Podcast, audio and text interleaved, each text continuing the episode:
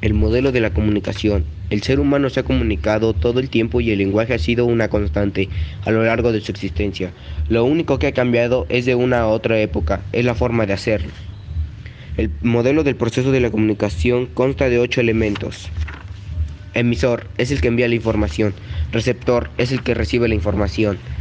Mensaje es propiamente el emisor y emite y el receptor recibe.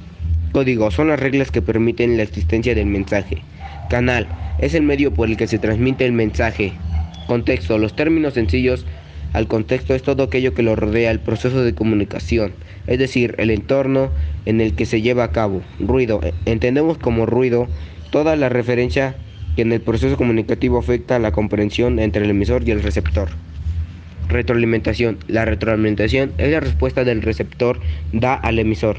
Recuerda que cuando este elemento del proceso ocurre, el receptor se vuelve emisor y eh, que la retroalimentación indica como intercepto al mensaje del emisor. Tipos de comunicación. Como ya vimos, la comunicación es una herramienta muy importante en la vida cotidiana, laboral y académica. Sin embargo, para maximizar su utilidad es necesario que seamos conscientes de cada situación comunicativa. Tiene un propósito específico que existen formas de comunicarle específicas de acuerdo con el objetivo que tengamos. Y son las situaciones en las que nosotros encontraremos. De ahí que sea necesario conocer los distintos tipos de estructuras que existen para comunicarnos. Descripción objetiva. Se trata de la realidad de forma exacta, imparcial, en un léxico preciso y técnico.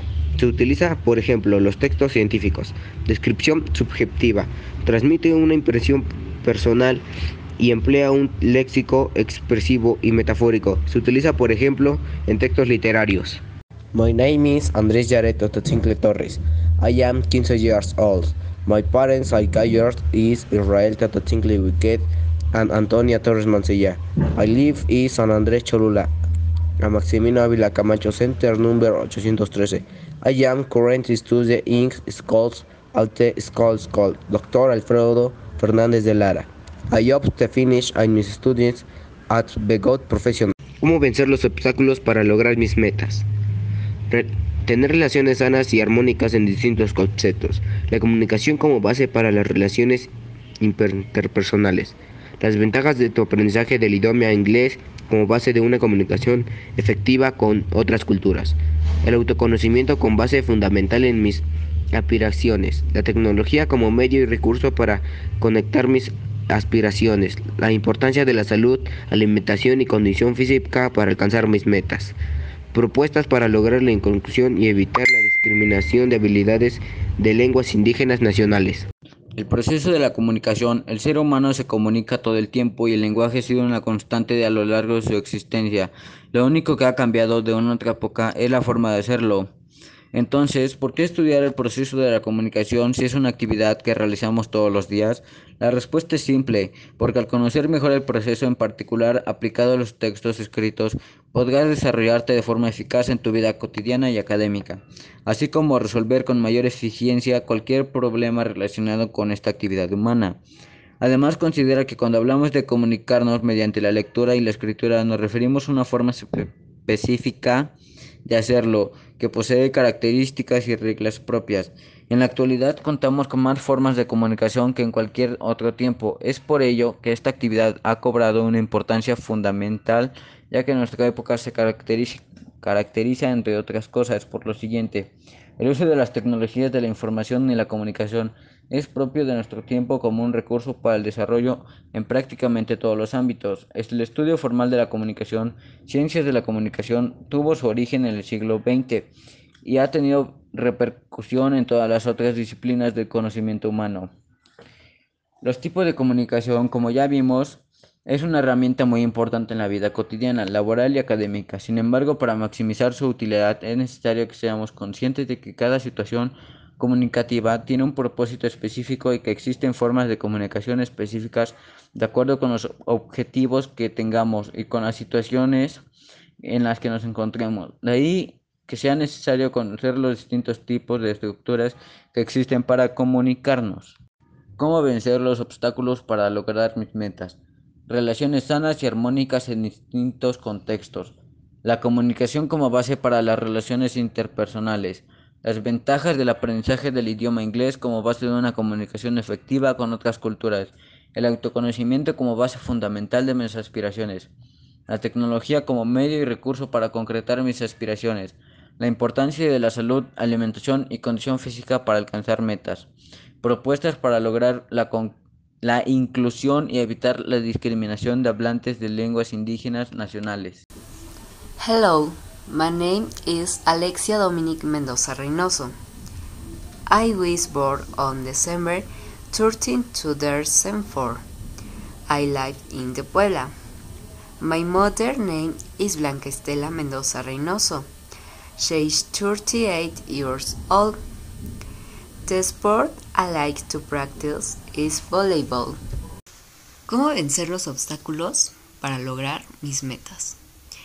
Para lograr una meta personal debemos vencer los obstáculos internos y externos que nos los impiden, como son la falta de conocimiento, habilidades, motivación, autoestima, compromiso, autoconocimiento y miedo al fracaso.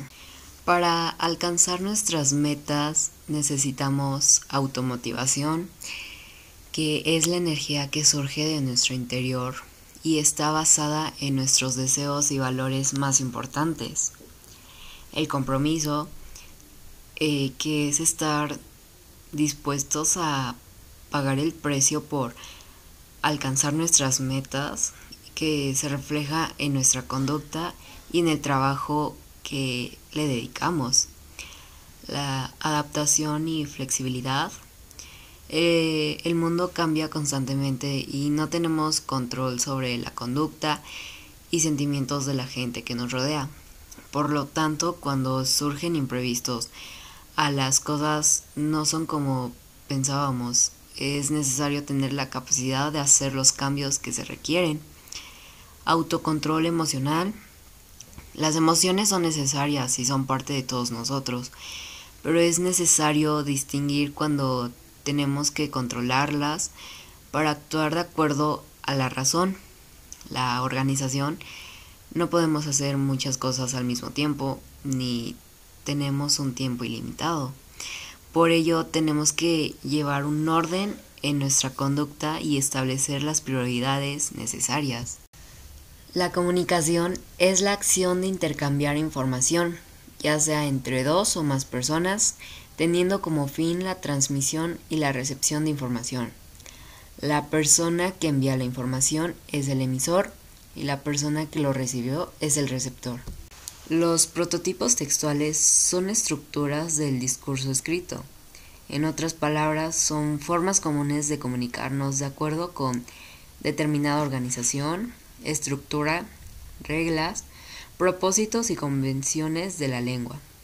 Todas las personas los utilizamos, no solamente al escribir, sino también en nuestras conversaciones y actividades cotidianas. Para esto existen cinco prototipos textuales, que son descripción. La descripción se concentra en la percepción del espacio y se apoya en los sentidos. La narración, que es el prototipo textual narrativo, cuyo propósito es contar un hecho real o ficticio o una serie de ellos. Exposición. Exponer es presentar y explicar ideas. Por ideas entendemos una gran variedad de productos mentales como conceptos, problemas, soluciones, nociones, percepciones, significados, opciones, doctrinas, argumentos ajenos, etc. La exposición por lo común implica información verificable. El argumento que se basa en premisas a partir de las cuales se construye el discurso. Y por último, el diálogo, que es una forma de comunicación verbal que puede ser oral o escrita, en la que se comunican dos o más personas en un intercambio de turnos alternándose el papel de emisor y receptor. Is Luis Alfonso Mento Ávila, I have 15 years old. and was born in Hospital San Alejandro in 26 2004. My parents is Marisandra Villa of 40 years and Daniel of 40 years. I have in two system Daniela Minta 17 and 17 and Fernanda Minto 19. de comunicación es una herramienta muy importante en la vida cotidiana, laboral y académica. Es necesario que seamos conscientes que cada situación comunicativa tiene un propósito específico y que existen formas de comunicación específicos de acuerdo con los objetivos que tengamos. 2. Descripción. Describir es mostrar personas, objetos, lugares, animales o incluso estados mentales de ánimo mediante las palabras. Descripción objetiva. Retrata la realidad en forma exacta e imparcial. Descripción subjetiva. Transmite una expresión personal y em, implica un léxico expresivo. Signos de puntuación. Los signos de puntuación son fundamentales en la lengua escrita, pues por medio de estas marcas gráficas se delimitan las frases y los párrafos, se establece la jerarquía sintáctica entre oraciones y se da estructura, orden y coherencia al texto. Por ello, es muy importante aprender a utilizar los signos de puntuación. ¿Cómo vencer los obstáculos para lograr mis metas? Relacionarme con una sana y armónica convivencia con mis compañeros del aula. La comunicación es la base de las relaciones interpersonales para poder hablar con otra persona. La, hablar inglés es la llave para abrir todas las puertas a nuevas oportunidades y así poder lograr tus objetivos y poder terminar tus metas que tienes propuestas para tu vida al terminar tus estudios.